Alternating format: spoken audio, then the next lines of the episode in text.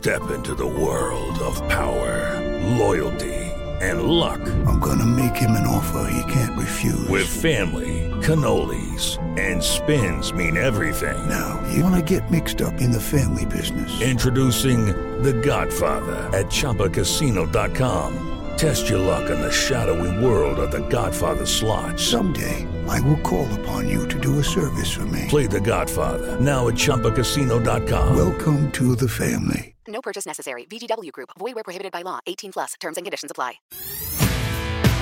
Esto es Espacio Deportivo Nueva Generación. Ernesto de Valdés, Oscar Sarmiento y Juan Miguel Alonso. Cada generación tiene su historia. Comenzamos.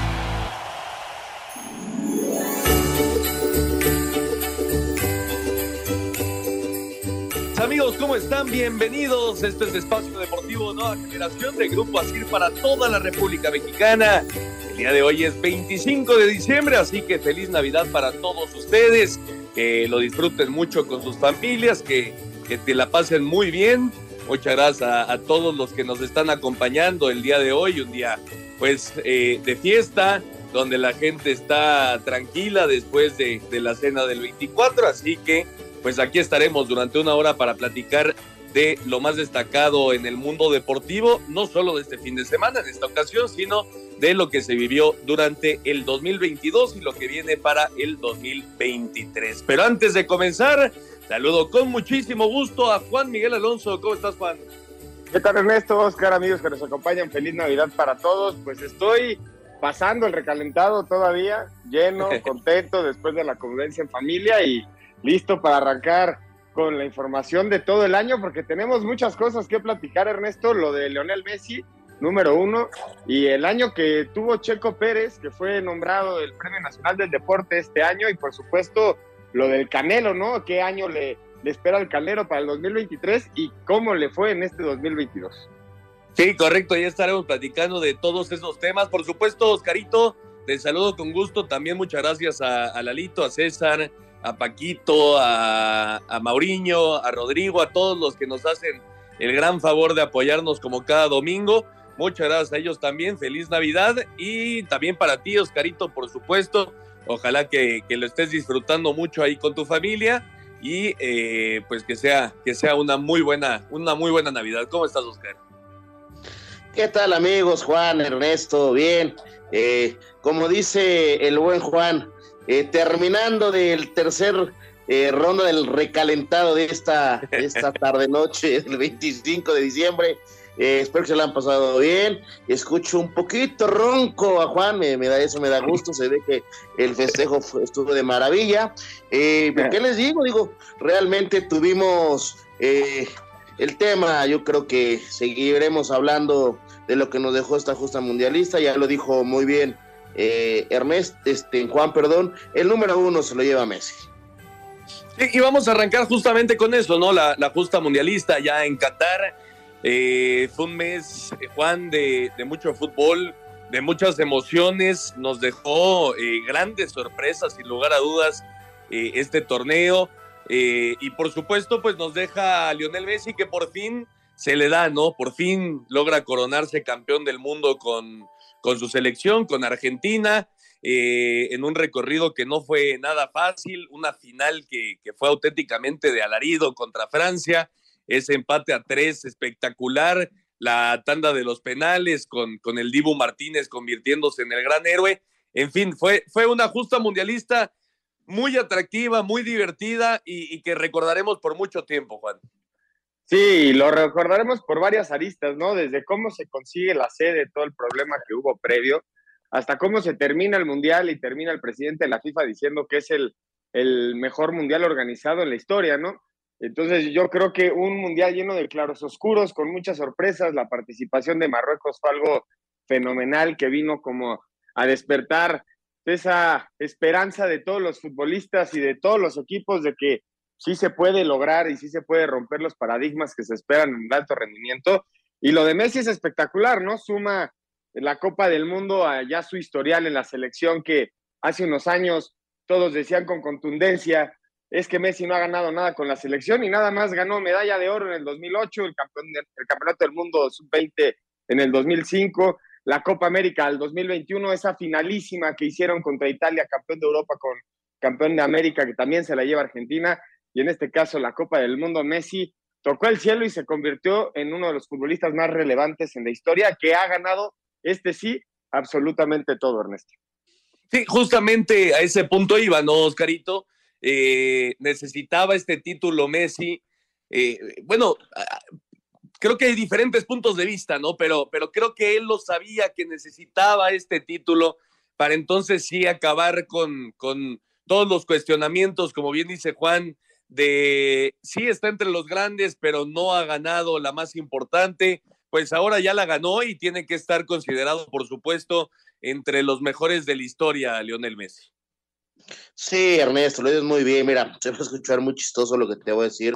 Me parece que en qué momento llega el título 51, el trofeo 51, la gran copa eh, del mundo, ¿no? Eh, híjole, yo creo que ya eh, hoy en la actualidad, ¿qué le puedes pedir a, a, Leonel Messi? Nada, pues ¿por qué?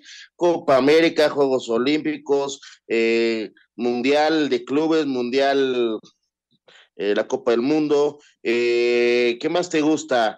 Eh, con Champions, Copas, títulos de liga, campeón de, goleo. O sea, ¿qué más le falta ganar al mejor jugador de, del mundo? Sí podemos... La Libertadores, con Pirri. Bueno, bueno, bueno, bueno, está bien. ahí me gano, ahí me gano. Solo Ronaldinho ha hecho eso.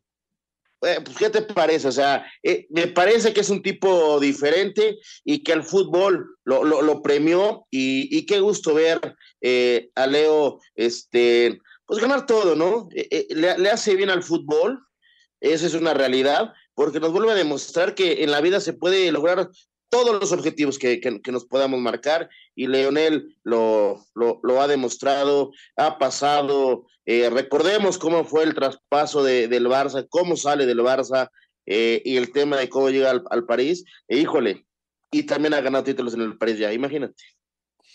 Sí, sí, es un, es un fuera de serie, sin lugar a dudas, Lionel Messi. Y, y bueno, este título pues lo, lo levanta ahora sí que eh, al Olimpo de, del fútbol en la, en la historia. Y, y, del otro lado, Juan, eh, todo lo bueno de Argentina y todo lo bueno de Messi, pues la selección mexicana, ¿no? Eh, eh, una participación terrible por parte de México, se queda fuera después de tres partidos en la fase de grupos. Y, y bueno, entonces ahora sí me parece que tendrá que venir pues una, una sacudida importante, ¿no? En federación, en liga, eh, es, este sí es un golpe que, que, que, caló y que caló hondo para, para el fútbol mexicano. Sí, porque este, este es el fracaso, es la punta del iceberg, Ernesto. Durante el año nos enterábamos que el, la selección femenil no calificaba al Mundial, que no íbamos a disputar los Juegos Olímpicos de París 2024. Eh, vinieron varios fracasos dentro de la selección que incluso movieron a la gente importante de adentro. Sale Gerardo Torrado, este, ya hay un nuevo director deportivo dentro de selecciones que me, parece que es el que tiene que llevar a cabo el proyecto, pero sin la certeza de qué se va a hacer comparándonos con los proyectos, con las sedes conjuntas que vamos a compartir el Mundial, que tienen un proyecto que ya viene empujando desde hace cuatro años. Entonces yo creo que ahí la preocupación y me parece que la participación de México, lo hemos dicho, un fracaso rotundo eh, da la cara a muchas carencias que hay de fondo de la selección y hablar acerca de esos tres partidos que se disputaron, me parece que el de Argentina, creo que todos estamos de acuerdo que esos 60 minutos que nos tiramos atrás sin tener ningún tipo de idea de llegada ofensiva nos mató, cosa que nos faltó contundencia contra Arabia Saudita, que nos quedamos a un gol, y Chávez ahí lo tuvo con sus tiros libres, siendo ahorita uno de los elegidos a ser el mejor gol del Mundial, pero finalmente no alcanzó a pasar a la siguiente etapa la selección mexicana. Y es que es eso, Oscar. Eh, la selección en realidad estuvo a un gol de calificar a los octavos de final como lo había hecho desde Estados Unidos 94, ¿no? Es decir, eh, durante muchos mundiales México junto a Brasil eran los que siempre calificaban a la, siguiente fase, ¿no? Eh, pero bueno, creo que eso hubiera solo tapado un poco lo, lo, lo, lo realmente importante, ¿no? Que es cambiar la metodología, cambiar eh, pues el sistema de, de, trabajo, ¿no? Insisto, de Federación de Liga MX. Claro que se apuntó mucho el dedo hacia, hacia Gerardo el Tata Martín, el técnico nacional, eh, pero, pero me parece que más allá de, de, lo que hizo Martín y de lo que hizo esta selección en Qatar, hay que cambiar muchísimas cosas, empezando ya en el 2023. Sí, por supuesto. A ver, vamos por partes, Ernesto. Me parece que lo, lo, principal, claro que el responsable es el Tata Martino, porque porque él es la cabeza, él es el que liderea y el que lleva todo este proceso eh, para, para esta copa, para esta justa mundialista, ¿no? Pero yo te decir una cosa, esto, esto también ya es un trabajo eh, mal, me parece, mal estructurado, mal planificado, mal llevado desde años anteriores. Yo aquí rápidamente te, la dejo en la mesa. Eh, ¿Qué pasó con ese campeonato de Chucho Ramírez? ¿Cuántos llegaron a ser potencia? Y, después del potro, el otro día estaba viendo unas fotos, un reportaje de la momia. Híjole, eh, eh, no tiene ni cuerpo atlético. Entonces, me parece que no tenemos los seguimientos, eh, la preparación y el trabajo en diferentes clubes. Hoy tenemos varios jugadores eh, en, el, en, el continente europeo, en equipos que realmente llaman la atención, pero ¿qué está pasando? ¿Qué está pasando? Que ¿Por qué no podemos tener una continuidad? ¿Por qué? Pues porque no, no, no estamos trabajando bien. Entonces, me parece que es momento para terminar y cerrar este, esta carpeta de, de, lo que hemos hecho mal, porque hay que decirlo, se ha fracasado terriblemente, y intentar hacer bien las cosas, pon, ponernos a competir con, con las selecciones eh, de, de élite. Por ejemplo, va a ser muy complicado. En, en, en, esta temporada, no, en una fecha FIFA, no vas a poder jugar contra un equipo de importancia. ¿Por qué? Pues porque van a tener este, participación en torneos y en su en la clasificación eh, de la justa mundialista. Entonces va a ser muy complicado para la selección mexicana medirse a, selecciones eh, que te exijan algún tema importante para hacerlo, ¿no? Buscar, Juan, eh, ahora ya comienza el, el camino a, a nuestro mundial, ¿no? Entre comillas, obviamente con Canadá, Estados Unidos, pero al final México va a ser local prácticamente en todos los estadios, ¿no? Porque jugará aquí en México y después irá a Estados Unidos, donde también va a ser local con la, con la gente eh, mexicana que está por allá. Así que eh, es una muy buena oportunidad para la selección mexicana y, y, y como dice Oscar, pues hay que buscar cómo eh, llegar de la mejor manera preparados, ¿no? Se habla de un posible regreso a Copa América, que sería fenomenal, sin lugar a dudas. Posiblemente Copa Libertadores, eso es un poco más alejado, pero también se ha platicado. En fin, vas a tener que buscar la forma sin eliminatorias de prepararte para tu mundial. Pues el proyecto de la venta de boletos empezó antes que el Deportivo de México, imagínate. ¿No? Sí. Este, estoy totalmente de acuerdo contigo. Creo que México va, eso de que dispute los partidos como, como local, ya sea aquí o en Estados Unidos, por, porque la gente va a estar presente en, en, sus partidos. Obviamente es un empujón anímico, lo hemos visto en, en, muchos mundiales donde los locales se hacen fuertes, incluso la mejor participación de nuestra selección en la historia es en el 86, cuando somos locales. Entonces, que, creo que sí, es una responsabilidad quien lleve el proyecto porque la intención de, de, llevar a cabo un mundial en nuestro país, aunque sea en sede conjunta, es dar la mejor versión de esta selección y el que lleve esa carga, esa responsabilidad, me parece tiene que ser un tipo que conozca muy bien al futbolista mexicano, que conozca muy bien la liga, que conozca muy bien a los futbolistas que se van a Europa y también, por supuesto, que conozca muy bien el funcionamiento adentro de las instalaciones de la Federación Mexicana de Fútbol. Oye, Ernesto, nada más rápido para, para, para decirte, el tema que acabas de mencionar de la Copa América es porque está la posibilidad que se haga en Estados Unidos. Exactamente. Y por eso podrían invitar, si no, no figuramos, ¿eh? Sí, sí, efectivamente, ¿no? como parte de la preparación, también en cuanto a logística, ¿no? Para, para el 2026. Vamos a hacer una pausa, regresando escuchamos lo que fue la justa mundialista de Qatar, por supuesto, con la gran estrella Lionel Messi y nos metemos de lleno para platicar de nuestro fútbol, la Liga MX y sus campeones. Regresamos. Ningún jugador es tan bueno como todos juntos. Espacio Deportivo Nueva Generación. Un tuit deportivo. Que todo el apoyo recibido se les multiplique en bendiciones, salud y sueños cumplidos. Feliz Navidad a todos. Gracias, arroba S. Checo Pérez.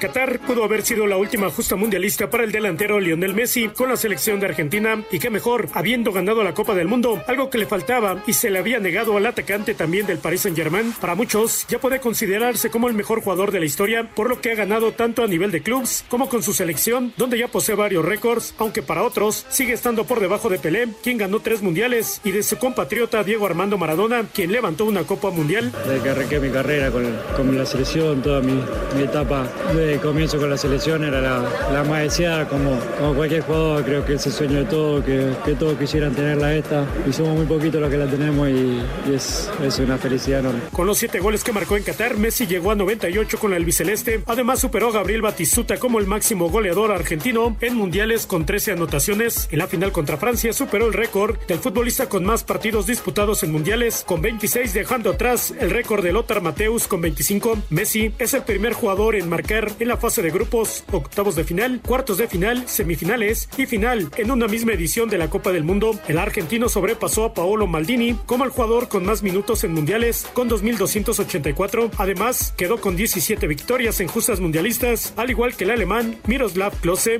De ser la última justa mundialista, Messi, quien tiene 35 años, podría pasarle la estafeta a Kylian Mbappé, quien se perfila para romper varios récords de los que posee el argentino en mundiales. A sus 24 años, el delantero francés ya fue campeón con su selección en Rusia 2018, en lo que fue su primera Copa del Mundo en su carrera, con los ocho goles que anotó en Qatar, que le valieron ser el campeón de goleo, suma 12 tantos en 14 juegos en justas mundialistas. Al término de la final ante Francia, Messi no quiso adelantar si será su último mundial con la albiceleste. Ahora lo único que quiero es ir a Argentina, disfrutar con, con la gente, ir a Rosario, tirarme a tomar sol en mi casa, con mi mujer al lado, tomar unos mates y bueno, ya habrá tiempo para, para ver cómo sigue todo. Así, Deportes Gabriel Ayala.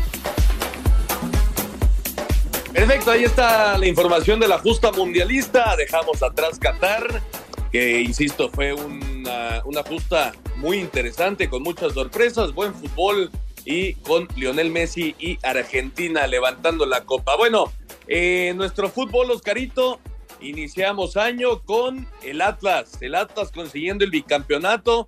Eh, el trabajo de Diego Coca que fue fenomenal, este Atlas que habían sufrido muchísimo, muchísimos años y, por fin consiguen un título y lo hacen de, manera doble. Sí, por supuesto. Eh, el bicampeonato, el famoso bicampeonato del Atlas, lo mencionas muy bien. Eh, fue un gran año, bueno, el primer semestre para, para la gente de los rojinegros, muy bien trabajado por, por, por Diego Coca, tienen gente muy, muy específica, Ernesto, que los hacen una columna vertebral importantísima, ¿no? Y muy merecido para toda esa gran afición, porque les demostró que con un fútbol ordenado, es la verdad, un buen este, en aspecto defensivo, podían ganar 1-0, 2-1, a lo mejor renunciar un poco al ataque y sabían en qué momento ser efectivos, y lo vimos en la liguilla, ¿no? recordemos eh, contra Tigres cómo lo hace, ¿no? Y no, no se diga, esa final contra el Pachuca en el partido de ida allá en el, Jalisco, ¿en qué minuto les, les, ponen el 2 por 0, ¿no? Al, al, minuto 46, 47, si no mal recuerdo, el segundo tiempo, y ya se les complicó muchísimo a los Tuzos eh, dar la vuelta y el Atlas es bicampeón del fútbol mexicano este equipo rojinegro, Juan, que lo, platicamos aquí muchísimo, ¿no? Eh, tenía mucho orden defensivo, así basaba su juego Diego Coca, y con dos monstruos adelante, ¿no? Quiñones y Furch, que hicieron una dupla extraordinaria, y con ellos dos hacían daño adelante y así, así consiguieron el bicampeonato. Sí, esas jugadas, esa jugada la tenían muy fabricada, ¿no? También otro de los de los jugadores importantes, el Hueso Reyes, ¿no? Fue también otro que se subió a ese barco y lo hizo muy bien con el Atlas. Además de Furch, que bajaba las pelotas para que Quiñones pasara y, se, y entrara en el mano a mano, que fue, me parece algo espectacular. Y yo sumaría a otro más, a Camilo Vargas, ¿no? Que también fue el ídolo del torneo. Eh, la, falló en las semifinales, me acuerdo, y después en la final se puso, se puso a, a trabajar y sacó adelante el bicampeonato del Atlas que sorprendió mucho y también sorprende mucho cómo termina el proceso Diego Coca, ¿no? Que ahora ya es técnico de los Tigres y parecía que terminaba esta etapa con los rojinegros el torneo pasado para irse a buscar suerte a Europa y de repente sale Miguel Herrera de los Tigres, entra Diego Coca y, uno no se entiende qué fue exactamente lo que pasó, pero sabemos que fueron temas seguramente de intereses económicos que le beneficiaron al técnico, pero lo que hizo con el Atlas me parece que ha sido el director técnico más importante en la historia de la institución. Sí, bueno, por supuesto, se convirtieron él y todos los jugadores en, héroes, ¿no? En, ídolos de la banda rojinegra, de la afición rojinegra. Y en el apertura, Oscarito, el Pachuca, que había perdido justamente esa final contra el Atlas, regresó a jugar la final eso te habla del trabajo, ¿no? De, la familia Martínez, de, Guillermo Almada, de los jugadores jóvenes que el Pachuca produce. Y, en una final, pues, eh, pasándole auténticamente por encima al Toluca, 8 a 2 global, se llevaron ahora sí el título. Sí, por supuesto. Eh, me acuerdo eh, de esa final. a, finales de octubre, eh, me parece que se equivoca ahí Nachito Ambriz en esa final en el partido de ida. Desde el partido de ida ya fue, fue resuelta y fue una fiesta ya eh, en Pachuca, ¿no? Jugando un buen fútbol, aprovechando su, sus jugadas, como ya lo decía Juan en, en el campeonato del Atlas. Aquí también el, el, Pachuca lo hace muy bien, jugando por fuera, ¿no? Teniendo esta gente diferente eh, para marcar por, velocidad por fuera, lo hacen muy bien y realmente, ¿no? En el primer torneo, subcampeones y en el siguiente torneo campeones. Me parece que es un gran trabajo del cuerpo técnico, directiva, dueños, es un, es un gran proyecto lo de, Atlas, lo de Pachuca, perdón, sigue mostrando su gran nivel que tienen en la liga. Y haciéndolo, Juan, con jóvenes, ¿no? Con jóvenes sacados de la cantera, que ya es muy raro eso en el fútbol mexicano, obviamente con, jugadores ya probados, ¿no? Eh, el mismo Romario Ibarra, eh, en fin, eh, jugadores ya probados, Nico Ibáñez, pero haciendo también con, jugadores creados por la cantera Tusa, y, bueno, se llevaron el título siendo el mejor equipo, no solamente durante ese semestre, sino, sino durante todo el año. Sí, un equipo muy balanceado en goles recibidos y, goles anotados. Lo que pasa con Jara, con lo que pasa con Kevin Álvarez, lo de Luis Chávez, es espectacular que la, la columna vertebral de un equipo esté en jóvenes mexicanos. Y mencionaste, me parece, un nombre que es clave, Ernesto, Nico Ibáñez.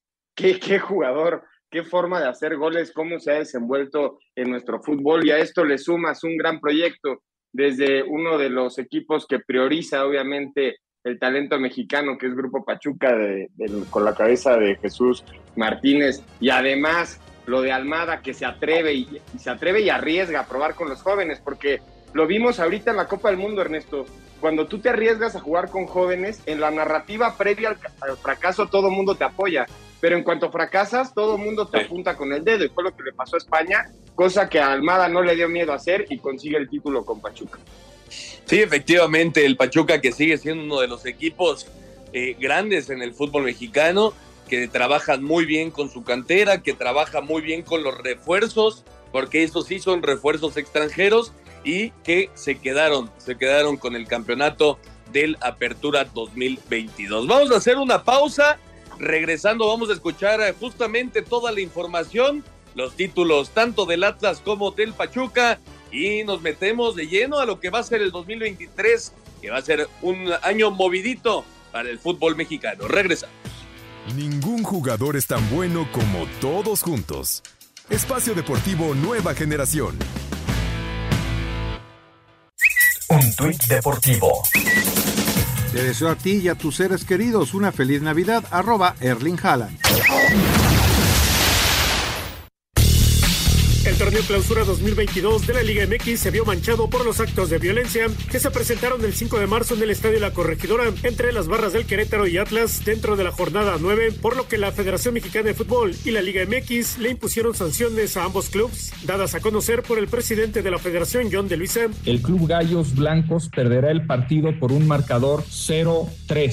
Sanción de un año jugando a puerta cerrada todos los partidos en que juegue como local. Sanción económica por un millón quinientos mil pesos. El grupo de animación del Club Querétaro está impedido de asistir durante tres años a los partidos que el club juegue como local y un año para los partidos que juegue como calidad de visitante. A la porra del Atlas se le castigó impidiéndole asistir seis meses a los partidos que el equipo jugara como visitante. En el clausura 2022, Atlas consiguió el bicampeonato, convirtiéndose en el tercer equipo en lograrlo desde que aparecieron los torneos cortos. Pumas lo hizo en el clausura y apertura 2004 y León lo logró en el apertura 2013 y clausura 2014. Además, los rojinegros que derrotaron por marcador global de tres goles a dos en la final al Pachuca, que por cierto había terminado en el liderato de la tabla general, conseguirían así su tercer título en su historia. Habla el central Emanuel Aguilera, quien fue pieza clave para que los rojinegros consiguieran el bicampeonato. El torneo pasado otra había logrado la hazaña de,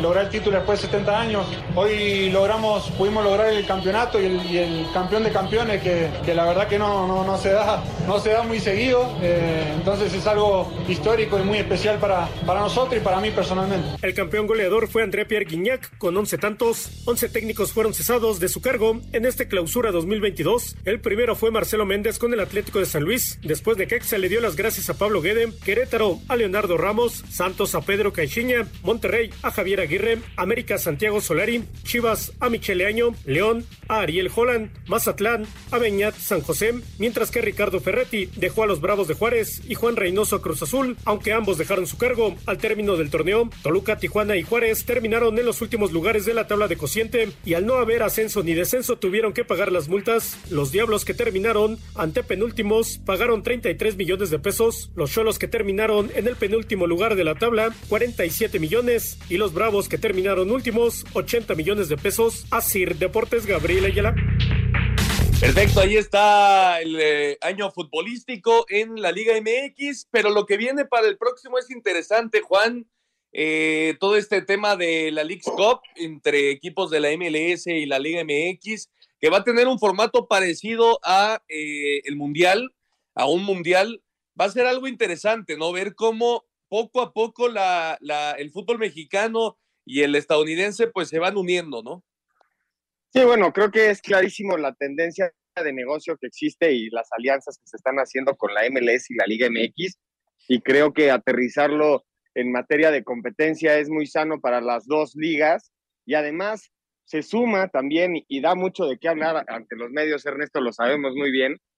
Pues este tema de qué liga es mejor, la MLS y la Liga, la Liga MX en esta competencia son duelos directos. Entonces me parece que es una muy buena vara a seguir en competencia, pero yo le pongo ahí un asterisco. A mí me gustaría que ahorita platicábamos acerca de la oportunidad de jugar en Copa América, la oportunidad de regresar a la Libertadores. Yo creo que esa es la alta competencia que existe en el continente y no el negocio que se está generando con la MLS y la Liga MX, pretendiendo hacer, como en la parte norte de, América, una competencia de alto rendimiento futbolístico. Sí, en, la forma estructural, eh, estructural, Oscarito, en la forma de llevar a cabo un torneo, pues nadie mejor que, los estadounidenses, ¿no? Son muy buenos para eso. Pero pues hay que ver qué tanto ayuda para el nivel futbolístico del fútbol mexicano, ¿no? Sí, claro, por supuesto. O sea, eh, la planificación, la estructura lo ponen los gringos, ¿no? Pero ahora, eh, yo ya quiero dejar de lado lo que acaba de comentar muy bien Juan. Tiene mucha razón, pero hay que empezar ya a dejar nosotros mismos de compararnos. ¿Cuál es mejor? ¿Cuál es esto? Yo creo que es momento en este cambio de estructuración, en esta mejora para el fútbol mexicano, es ir a competir con lo que tengamos, porque yo no quiero ver eh, en, esta liga, en, esta copa, como lo queramos llamar, que, por ejemplo, que el América, el América va con el equipo B, no, hay que darle la seriedad, hay, que hacerlo bien para que nuestro fútbol mexicano vuelva a tener ese prestigio, ese valor, esa imagen, porque si no, vamos a empezar otra vez a decir, no, otra vez los gringos nos están ganando, su liga es mucho mejor que la mexicana, eh, por eso les va mejor en un mundial, por eso están sacando, ahora los gringos ya son Estados Unidos, el gente de CONCACAF. Me parece que tenemos que dejar eso al lado y nos tenemos que, que, empezar a preocupar por nosotros. Sí, lo dice muy bien también Juan, esto se, se va a tener como el gran negocio pero vamos a sacarle eh, lo productivo al negocio, ¿no? Sí, yo, yo estoy de acuerdo, ¿eh? creo que hay que dejar de lado el, el tema eh, competencia directa con Estados Unidos y pensar en, en, crecer nosotros y a ver qué pasa, ¿no? Porque eh, justamente en el, en el ranking mundial de la FIFA que salió el jueves pasado, pues Estados Unidos ya nos superó, ¿no? En cuanto a selección, Juan. Sí, ya, ya está por arriba Estados Unidos. Yo creo que la comparación es buena, ¿eh? Siempre la comparación viene, viene con una crítica de fondo y es justamente apuntas lo que, lo que no te parece justamente para que se mejore, ¿no? Yo lo veo desde ese punto, pero también veo que no hay mejor negocio que hacerlo, como lo dices tú, Ernesto, con los estadounidenses que tienen las mejores ligas deportivas del mundo, que es la NFL y la NBA, que son productos mediáticos enormes, gigantescos, y además de eso, hablando del tema del negocio, me parece que los equipos mexicanos tienen la suficiente popularidad en Estados Unidos como para llenar los estadios allá. Entonces es un win-win porque también te da mucho la competencia internacional, aunque sea contra, el, contra la MLS, es un paso hacia adelante. De no tenerla, tenerla, es muchísimo mejor tener esos roces internacionales, a mi parecer. Vamos a escuchar a Miquel Arreola que nos cuenta de lo que viene para el 2023 en la Liga MX. El 2023 estará lleno de muchos torneos continentales de fútbol, mundiales de varios deportes, además de las tradicionales finales de NFL, NBA y MLB. La Copa Africana de Naciones se va a disputar en Argelia del 8 al 23 de enero. El Abierto de Australia se va a jugar del 16 al 29 de enero con el regreso de Novak Djokovic. La Serie del Caribe se estará celebrando del 2 al 10 de febrero en Venezuela, en donde contará por primera vez con la participación de ocho países. El Super Bowl 57 tendrá como escenario la ciudad de Glendale, Arizona, el 12 de febrero. El juego de estrellas de la NBA será en Utah el 19 de febrero. Del 27 de febrero al 4 de marzo será la edición 29 del Abierto Mexicano de Tenis en Acapulco. Después de seis años estará de regreso el Clásico Mundial de Béisbol que contará con la participación de 20 países y que se estará jugando del 8 al 21 de marzo en Taiwán, Japón, Arizona y Miami. La Fórmula 1 iniciará su temporada el 17 de marzo en Arabia Saudita. Del 20 20 al 26 de marzo en Saitama, Japón, será el Campeonato Mundial de Patinaje de Figura. El 20 de abril se cantará el Play Ball de la Liga Mexicana de Béisbol con el duelo de los Leones de Yucatán frente a los Bravos de León. Las grandes ligas estarán de vuelta en México en el Parque Alfredo Harp Elú el 29 y 30 de abril con la miniserie entre San Diego y San Francisco. La final de la Champions League se disputará el 10 de junio en Estambul en el Estadio Olímpico de Atartuk. En ese mismo mes se juegan las finales de la NBA. La Copa Oro tendrá como escenario varias ciudades de los Estados Unidos del 24 de junio al 16 de julio. Del 21 de julio al 19 de agosto tendremos la primera edición de la League's Cup en donde van a participar los 18 equipos de la Liga MX y los 29 clubes de la Major League Soccer. Escuchamos a Mikel Arriola, presidente de la Liga MX. Vamos a jugar un torneo único en el mundo. Todos los equipos de México contra todos los equipos de los Estados Unidos 77 partidos, torneo oficial. El que gane ese torneo va a 16 avos de final de la Copa de Campeones de CONCACAF, que puede ir al Mundial de Clubes. Entonces me parece que estar eh, jugando en Estados Unidos enriquece a la Liga MX y también nosotros enriquecemos a la MLS. La Copa del Mundo de Fútbol Femenil se jugará en Australia y Nueva Zelanda del 20 de julio al 20 de agosto y será la primera vez en la que participen 32 naciones. El Mundial de Natación será en Fukuoka, Japón, del 14 al 30 de julio, en tanto que el Mundial de Atletismo se va a celebrar del 19 al 27 de agosto en Budapest, Hungría. Del 25 de agosto al 10 de septiembre, Filipinas, Indonesia y Japón serán las sedes de la Copa del Mundo de Básquetbol Será un año de Juegos Centroamericanos y del Caribe en El Salvador del 23 de junio al 8 de julio y de Juegos Panamericanos en Santiago de Chile del 20 de octubre al 5 de noviembre. En el mes de octubre, dos novenas jugarán la Serie Mundial del Béisbol de las Grandes Ligas. El 29 de este mismo mes será el Gran Premio de México en el Autódromo de los Hermanos Rodríguez. Nos espera un 2023 cargado de muchas emociones y de mucha variedad en lo que se refiere a deportes. Para Sir Deportes, Memo García. Perfecto, pues ojalá sea un buen año futbolístico para eh, México, para la Liga MX, que vengan buenas cosas y, que ayuden, ¿no? Obviamente, después de lo que sucedió allá en Qatar. Bueno, algunas cosas de actualidad, Oscarito, eh, para el torneo que arranca el 6 de enero. Eh, el tema de Guillermo Ochoa, pues otra vez se va a Europa. ¿Qué te pareció? Fue sorpresivo, ¿no? Su, su, su pase ahora al fútbol italiano otra vez. Sí, eh, llama la atención, porque realmente yo, yo, yo, lo esperaba, una buena renovación con el América, un par de años, y después que se fuera a la liga de la MLS, eh, algo así, pero sorprendió realmente, lo mencionas muy bien, y yéndose a, a la Serie A de, de, Italia, ¿no? Seguramente no va a ganar lo que ganaba aquí, pero él, él regresa a Europa porque él, a él le gusta seguir siendo eh, de qué hablar y se vuelve el jugador más veterano en irse a Europa. Sí, y además vivir bien, ¿no? Eso también es una realidad, Juan. Sí, señor. Eh, va, al, va, al, Salernitana, que es un equipo, eh, digamos, de la parte baja de la tabla en la Serie A, pero eh, por supuesto que en lo futbolístico, pues mantendrá vigente Ochoa durante algunos años más. Sí, sin duda. Creo que hay que aplaudirle el hambre que tiene Ochoa, porque vemos la salida de Ochoa y la llegada de Omar Gobea, ¿no? Que sí. viene el paso hacia atrás.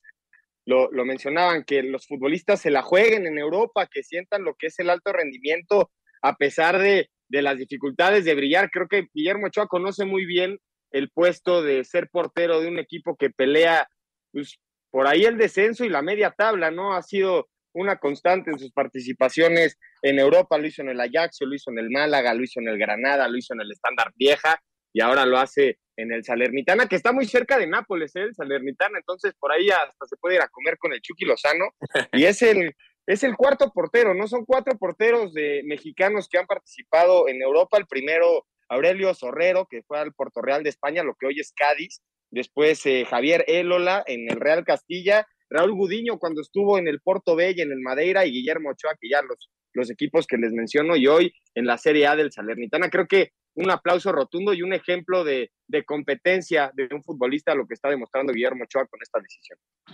Oye, oye Oscarito, y lo de, lo de Luis Suárez, eh, posiblemente llega al Cruz Azul. Por cierto, está pasando o va a pasar Navidad, eh, perdón, ya pasó Navidad con, eh, con Lionel Messi, ¿eh? increíble. Bueno, pasó el 24, ahora está pasando Navidad con Lionel Messi allá en, en Rosario, en Argentina.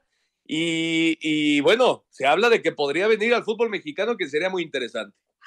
No, bueno, sería, sería un buen golpe mediático para el fútbol mexicano traer a un jugador de esta, de esta calidad, ¿no? Luis Suárez me parece que todavía le alcanza para jugar en el fútbol mexicano.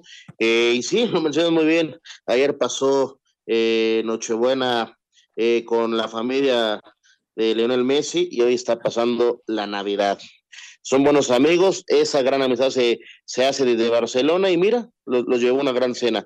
Y de llamar la atención, ¿no? Como lo, lo, lo mencionamos, esperemos que, que, este mercado que se está haciendo eh, en, en, este invierno en el fútbol mexicano nos traiga buenas raíces y lleguen buenos jugadores a los diferentes equipos del fútbol mexicano.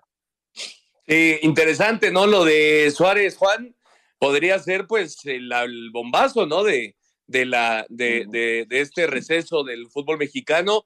Eh, después de lo de Dani Alves eh, con Pumas la temporada pasada, creo que Suárez tiene todavía más que aportar al fútbol mexicano que, que el mismo brasileño. Bueno, lo, Suárez nos, nos, demostró en Uruguay que todavía, que todavía tiene bastante que, que ofrecer. Me parece que para el Cruz Azul sería un activo muy importante y para los otros equipos un terror tenerlo en la cancha, ¿no? Luis Suárez se sabe, se sabe, y además de eso va a llenar estadios, Ernesto. Creo sí. que la cosa está en, en el, el, precio, ¿no? Creo que Suárez pedía 6 millones al año, le están ofreciendo 3 o 4, ahí siguen las negociaciones. Esperemos que se logren concretar porque esto le viene muy bien al, al fútbol mexicano porque sinceramente a nivel, a nivel internacional, si Luis Suárez hace un golazo le va a dar la vuelta al mundo, ¿eh? Sí, de acuerdo, creo que sería una, una muy buena contratación por parte de Cruz Azul, veremos si se termina dando. Vamos a hacer una pausa, regresando, escuchamos la vuelta a la liga con toda esta información que ya platicábamos y nos metemos de lleno en otros deportes con el año que tuvo eh, el Checo Pérez en la Fórmula 1, con el año que tuvo Saúl El Canelo Álvarez en el box mundial y muchos temas más, por supuesto la NFL que continúa con su temporada y muchos temas más aquí en Espacio Deportivo Nueva Generación. Es diciembre, es Navidad y estamos aquí acompañándote con mucha información deportiva. Regresamos.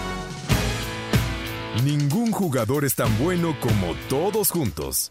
Espacio Deportivo Nueva Generación.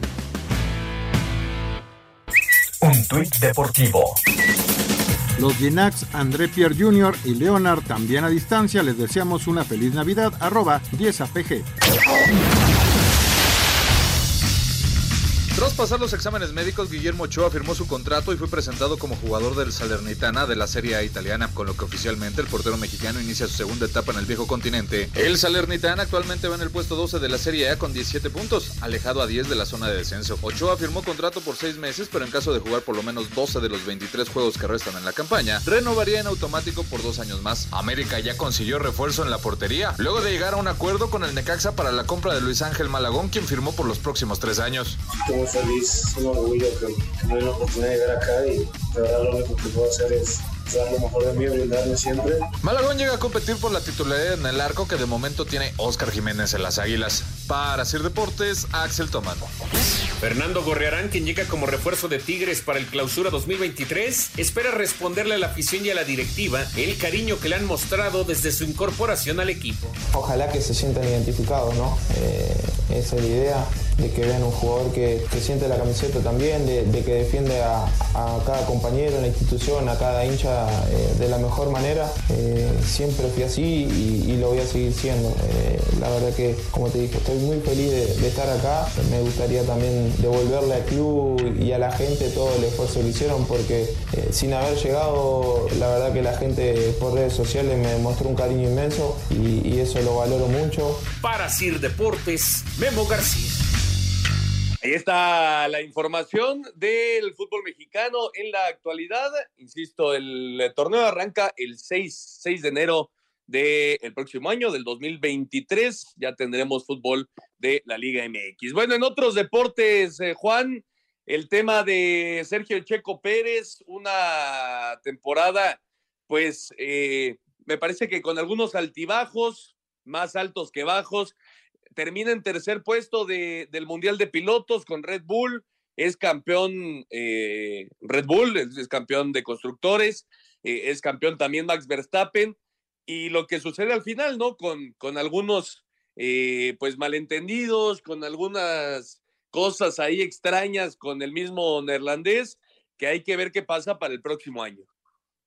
Sin duda alguna, Ernesto, me parece que lo definen muy bien, muchos altibajos, yo creo que muchos más altos que bajos, porque en comparación de el 2021, su primera temporada con Red Bull, él ganó cinco podios en el primer año y once en el segundo, entonces sí te habla de un paso muy adelantado y a destacar lo que pasa en Mónaco, ¿no? El primer lugar en Mónaco fue espectacular, también sin, sin dejar atrás el primer lugar de Singapur, que fueron los dos primeros lugares que tuvo esta temporada, Sumado a esto, pues muchos segundos lugares, el tercer lugar en México también fue algo, me parece muy emotivo para el checo, que igual lo había hecho en el 2021, pero ya vemos que de cara al 2023 la competencia por ese mundial de pilotos yo creo que se incrementa por dos razones, Ernesto. La primera, porque el checo ya hizo, ya hizo bicampeón a Verstappen, bueno, no hizo bicampeón, ayudó en el bicampeonato a Verstappen, y la segunda, ya hay un tercer piloto en Red Bull, que es Ricciardo, que va a ser el piloto de pruebas,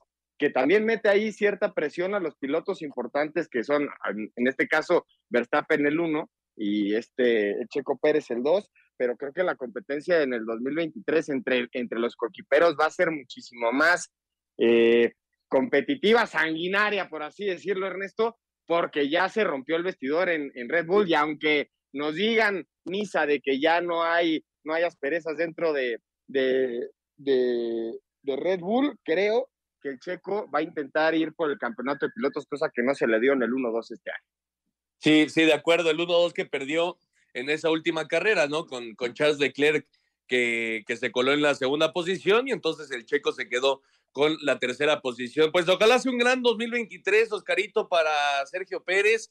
Eh, tiene mucho potencial, está en el equipo correcto y como dice Juan, pues ahora la pelea contra Verstappen va a ser mucho más dura después de los dives y diretes que, que hubieron al, al, término de la temporada en este año. No, por supuesto, o sea, los roces van a seguir, eso no lo vamos a, a poner en tele de juicio, pero me parece que vamos a ver también cómo eh, la escudería cómo resuelve esto, porque van a seguir los roces, uno va a querer este, mejorar. ¿Por qué? Pues porque el, el, el año que está terminando, eso fue lo que, lo, lo que no dejó que terminara en segundo lugar el checo, los roces que, que, tuvieron. Sí, correcto. Vamos a escuchar la información, la temporada 2022 de la Fórmula 1 con el mexicano Sergio El Checo Pérez en la tercera posición.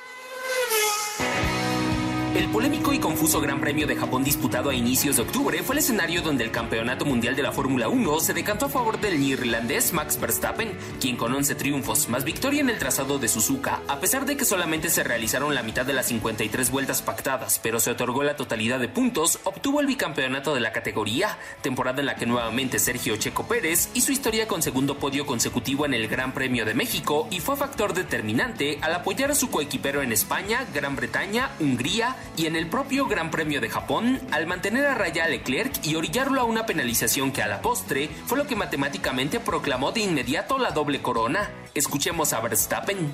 Charles con los cinco segundos ya estaba claro, pero antes de eso era un sí, no, sí, no. No sé. Al final sí.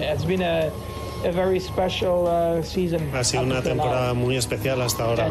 Historia que, a pesar de asegurar en Estados Unidos el Mundial de Constructores, no concluyó con final feliz y dominio absoluto de Red Bull por temas personales que estallaron en el Gran Premio de Brasil con negativa de Max a regresar apoyo a Checo en disputa contra Leclerc por el segundo lugar del Mundial de Pilotos.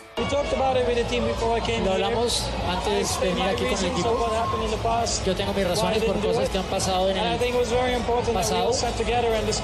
Es importante que nos sentemos a discutirlo. Tenemos que mirar hacia adelante. Hemos trabajando muy bien juntos hasta ahora. Definitivamente lo ayudaré a ganar en Abu Dhabi. Algo que no cayó nada bien al jalisciense. Sí, estoy muy sorprendido. No sé qué pasó, especialmente por todo lo que he hecho por él, ¿no? Creo que si tiene dos campeonatos es gracias a mí. A pesar de la supuesta promesa de Max, quien terminó ganando en Abu Dhabi, Checo quedó a tres puntos del subliderato mundial de pilotos, que finalmente fue para Ferrari y el monegasco Charles Leclerc. Asir Deportes, Edgar Flores. Perfecto, ahí está la información de el Checo Pérez y otro que está en la élite de su deporte es Saúl El Canelo Álvarez. Repasamos el 2022 del pugilista mexicano. Tras alcanzar la gloria en 2021 convirtiéndose en el primer boxeador en unificar los cuatro cetros de las 168 libras, Saúl Canelo Álvarez hizo una apuesta arriesgada este año al subir a los semipesados, enfrentándose el 7 de mayo al ruso Dimitri Vivol, y aunque el mexicano se presentó como favorito, no pudo ser bueno los pronósticos y terminó perdiendo esa pelea por decisión unánime, dejando claro que las diferencias físicas entre ambos púgiles fueron una barrera infranqueable para el tapatío. Yo en lo personal no pongo ninguna excusa, creo que no perdí la pelea, Creo que me ganó cuatro, cinco rounds máximo. Su último round me fatigué un poco. Creo que hice las cosas como tenía que hacerlas y, me siento bien, me siento bien. Vamos a ver, vamos a, a, ir y pensar qué es lo que vamos a hacer. Con el sabor amargo de lo que fue la segunda derrota en su carrera, Saúl Álvarez prefirió optar por algo que pedía el público. Un tercer pleito contra el kazajo Gennady Golovkin, poniendo en juego sus cuatro cinturones del supermedio. Sin embargo, la afición no respondió como se esperaba, comprando menos de la mitad del pago por evento registrado para el segundo pleito con Triple G quien mostró el efecto del paso del tiempo, pues el espectáculo que dio a sus 40 años fue inferior al de los otros dos encuentros. A pesar de ello, Álvarez no pudo noquearlo, aunque sí se llevó el triunfo por decisión unánime. Tras el combate, el mexicano reconoció que tenía que ir al quirófano. Di lo que pude, di lo que, lo que estuvo en mis manos, di lo mejor de mí, me quedo satisfecho con lo que hice, con el resultado. A pesar de, de que tengo que hacer mi cirugía en la mano, de mis males, en mis lesiones, di una gran pelea y me quedo muy bien con el resultado. La verdad que estoy contento. Lejos del cuadrilátero, lo cierto es que el Canelo dio más de qué hablar en cuanto a escándalos. Primero, al filtrarse videos donde pasado de copas, corre a Edwin Cass, integrante de grupo firme de la fiesta de 15 años de su hija. Sin embargo, por lo que más será recordado Saúl este año, será por la polémica que desató en redes sociales, arremetiendo contra Lionel Messi por la forma en que trató la playera que intercambió con Andrés Guardado tras la derrota del Tri en Qatar, provocando críticas de otros exjugadores como Sex Fábregas por las amenazas que lanzó en contra de la pulga, a lo que el jugador se limitó a responder lo siguiente. Es más, ni tengo que pedir perdón porque creo que no le falté respeto eh, ni a la gente de México, ni a la camiseta, ni, ni, a nadie. Termina un año de pocos triunfos en lo deportivo para el Canelo que a sus 32 primaveras todavía no tiene claro cuál será el camino a seguir en este 2023. Para Sir Deportes, Axel Tomán. Ahí está la información de Saúl El Canelo Álvarez y nosotros vamos a ir al 5 en 1 para terminar.